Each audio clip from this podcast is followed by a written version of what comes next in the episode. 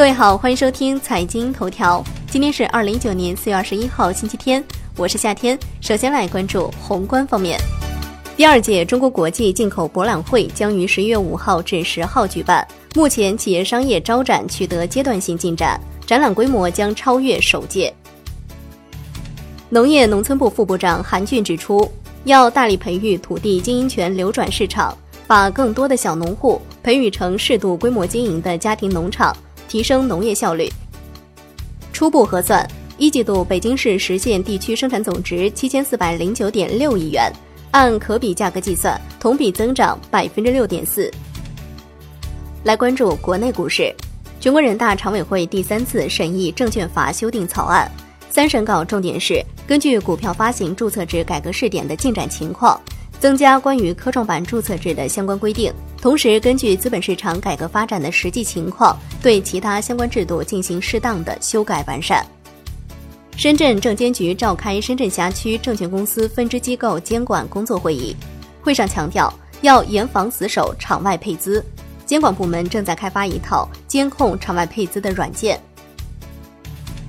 据银行人士透露，目前科创板打新产品已经开始发行。银行层面肯定要参与进来，预测规模，即使按照二零一六至二零一七年时的打新规模打对折，都将达到万亿级别。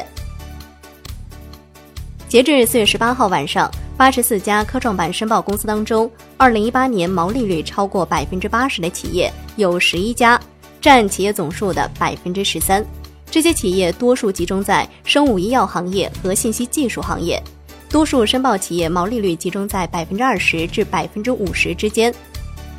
据新浪报道，中国银行陈四清将出任工行董事长，于下周一就任。来关注金融方面，银保监会对于近期发生重大风险的两家金融机构公司治理中存在的六大问题，向全行业进行了通报。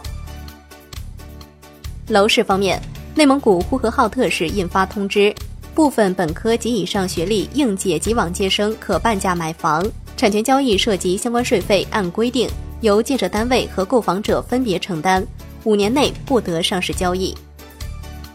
长沙市财政局下发通知，规定自四月二十二号起，在长沙市范围内停止执行家庭第二套改善性住房的契税优惠政策，将按照百分之四税率征收契税。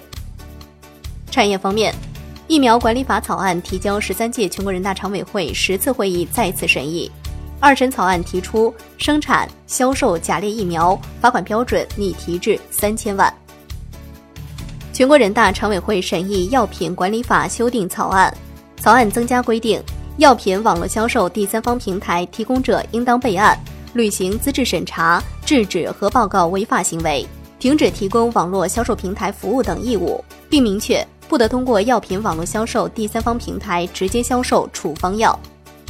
来关注海外方面，亚投行政策战略局局长郑权表示，自成立以来，亚投行已经批准十五个国家三十九个贷款或投资项目。来关注国际股市，三星折叠屏手机近日遭测评员集体吐槽，但目前三星并未取消或推迟其折叠屏手机的上市计划。商品方面。中国农业展望报告（二零一九至二零二八）称，今年我国粮食生产预计保持稳定，农产品价格预计总体平稳，部分品种市场波动风险加大。